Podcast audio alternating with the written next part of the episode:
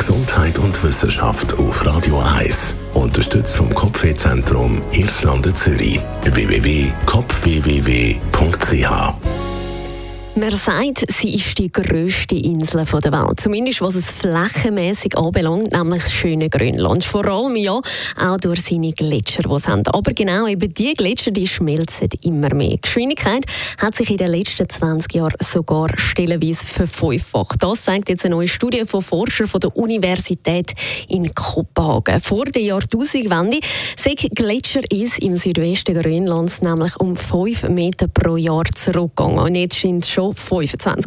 Und das ist eine dramatische Zunahme. Besonders stark sei der Rückgang bei den Gletschern am Rand von Grönland selber und natürlich an der Eiskappe, wie es in der Studie heisst. Für die Studie haben Wissenschaftler gut 1000 bis sogar 22.000 Gletscher Grönland untersucht und greifen dabei jetzt aber nicht nur auf die Satellitenbilder zurück, sondern haben auch 200.000 Fotos wie auch Luftaufnahmen aus den vergangenen 130 Jahren ausgewertet. An der Untersuchung hat natürlich dann auch noch der Geowissenschaftler der Andres Björk beteiligt. Frühere Studien haben das bereits gezeigt, dass eben die grössten Gletscher Grönlands wegen globalen Klimawandel und der steigenden Temperaturen unter einem gewaltigen Druck stehen.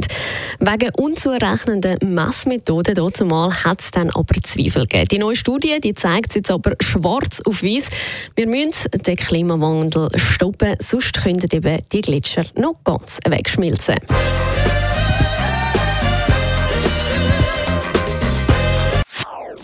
Das ist ein Radio 1 Podcast. Mehr Informationen auf radio1.ch.